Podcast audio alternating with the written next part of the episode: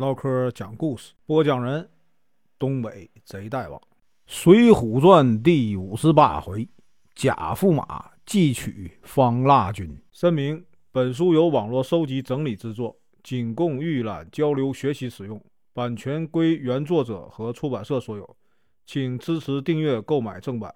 如果你喜欢，点个红心，关注我，听后续。上回说到，柴进做了驸马。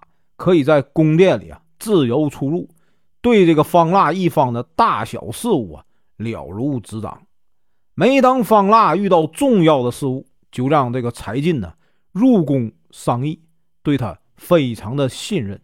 今天啊，咱继续啊往下说。宋江的大军呢攻取了富阳县，又进军呢乌龙岭。乌龙岭啊背靠着长江。山势啊险峻，地势呢极难的攻取。李逵和项冲、李衮等人呢，带领啊五百士兵前去探路。刚来到这个乌龙岭下，就见这个岭上啊打下了滚木雷石，没有办法前进，只好啊退了回来。宋江就派这个阮小二、孟康、童威、童猛啊等人从这个水路啊。前往查看敌情。阮小二等人呢，驾驶的船呢，慢慢的靠近了乌龙岭。遇到对方伏兵的攻击，敌军呢，从岭上扔下长枪和挠钩，宋兵啊，被打的没有还手的机会。敌军的挠钩啊，勾住了阮小二。阮小二呢，担心被抓住以后啊，受到对方的这个羞辱，就自杀了。孟康被敌军的火炮啊打中了头部而死。后面的李俊、阮小五、阮小七看见前面的船呢失利，连忙就掉头啊逃了回来。谢珍、谢宝假扮成猎户，想爬到岭上后啊放火，好把守关的士兵啊吓跑。可是呢，敌军呢准备的很充分，在他们兄弟二人呢。将要爬到山顶的时候，用挠钩啊勾住了谢珍的头发，就把他呀拖上了山。谢珍呢心慌，用这个腰刀啊将这个挠钩给砍断了，从那个百十丈的高的悬崖上啊掉下来，给摔死了。谢宝啊看见哥哥摔了下来，就想后退，被岭上的这个弓箭呢石块给打死了。宋江看见谢家兄弟啊，二人死的太惨了，几次啊，哭得昏了过去。随后呢，带着关胜、花荣等人呢，向这个乌龙岭啊发起了猛攻，要为被杀的兄弟报仇。想不到呢，又中了埋伏，损失了许多的士兵，被迫撤退。乌龙岭啊，由这个国师邓元觉。和从杭州逃来的石宝啊守卫，石宝呢认为宋江可能会啊绕过这个乌龙岭，直接攻打呀睦州，就建议啊邓元觉向这个方腊请求啊征调兵马。邓元觉认为石宝的判断呢有理，就这个奏请了方腊，要求呢征调兵马。方腊说前天呢这个歙州。啊，玉岭也来告急，我已经啊派仅剩的几万的兵马呀前往这个玉岭了。如今呢，只留下了守卫啊宫殿的这个御林军，已经没有啊其他可派的兵马了。娄丞相和众国元经过商量，从这个睦州啊调来了五千精兵，让这个邓元觉指挥。领兵的是啊夏侯成。宋江的大军呢，在桐庐县驻扎，一连呢二十多天没有出战。有一天呢，探马来报告说，这个朝廷派这个童枢密啊到这里，要这个赏赐众位将士。宋江呢，连忙就带领啊众将领来到二十里外迎接。童贯对众将领啊进行赏赐，说了天子啊派他来助阵。第二天呢。潼关呢就要整顿军马攻打这个乌龙岭。吴用劝道：“啊，恩相不要轻易出兵啊！我们先派人找到当地的百姓，询问呢有没有小路可以到这个玉林关，然后呢两面夹攻才好。宋江认为这个办法呀很好，就派啊燕顺、马林就找到了一个当地的老人。宋江呢亲自带领花荣、秦明、鲁智深、武松、李逵等人呢，在那个老人的指引下，从小路啊绕过了乌龙岭，来到哪儿呢？东莞，准备攻打这个乌龙岭。邓元觉得知宋军前来，带领了五千人马呀。赶往睦州，与这个宋江大军相遇。邓元觉呢出战，与这个秦明啊交战五六个回合以后，秦明呢调转马头啊就走。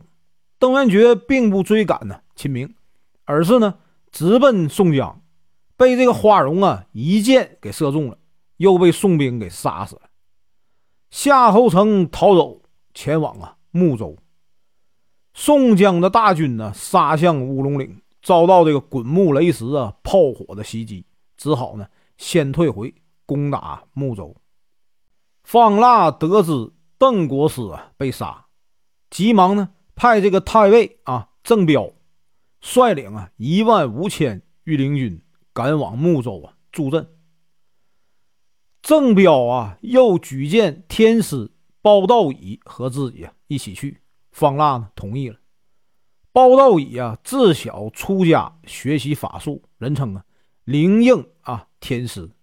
郑彪也喜欢这个道法，跟随啊包道乙学了许多的法术，得了一个正魔君的称号。宋江听说方腊的援兵啊到了，就派这个王英啊和扈三娘夫妇前去迎战。王英夫妇啊。带领三千多人呢出战，和这个郑彪打了几十个回合，双方呢不分胜负。郑彪却施展起法术啊，从他头盔上冒出了一股黑烟，把这个王英吓得心里也发慌，手忙啊脚乱。郑彪呢伺机一剑呐刺死了王英。扈三娘一看丈夫被杀，想要为丈夫啊报仇，却被这个郑彪啊。抛出的一块金砖给打死了，所带的三千人马呢也死了一大半。听说王英夫妇被杀，宋江大怒，带领啊五千人马亲自迎敌。郑彪又施展法术，顿时呢空中啊乌云密布啊，下起大雨，人们呢没有办法分清东南西北。随后呢，宋军呢被许多的金甲大汉包围。宋江长叹一声说呀。看来今天呢，我要死在这里了。可是呢，等了很久啊，也没有人来杀他。不知什么时候呢，风雨停了，来了一个秀才扶起宋江。宋江呢很惊讶，就问啊，秀才是什么人？秀才说：“我叫啊邵俊，以前呢多次帮助过义士，如今呢我特地呀来告诉义士，方腊的气数啊要尽了，而义士的救兵呢已经到达。然后呢。”他推了宋江一下，宋江啊忽然惊醒，发现呢只是做了一个梦。身边的云雾已经散了，那些啊金甲大汉呢，原来都是松树。宋江便率领啊士兵准备呢冲杀出去。只见呢鲁智深和武松正在与啊郑彪交战，包道乙啊使用这个浑元剑抛向武松。将武松的左臂给砍下来，鲁智深呢，连忙将这个武松给救走了。因为这个浑元剑插在武松的断臂上，包道乙啊没有办法继续啊施展法术，就逃走了。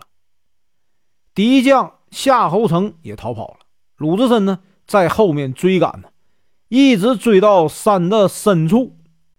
郑彪呢觉得自己啊不是宋兵的对手。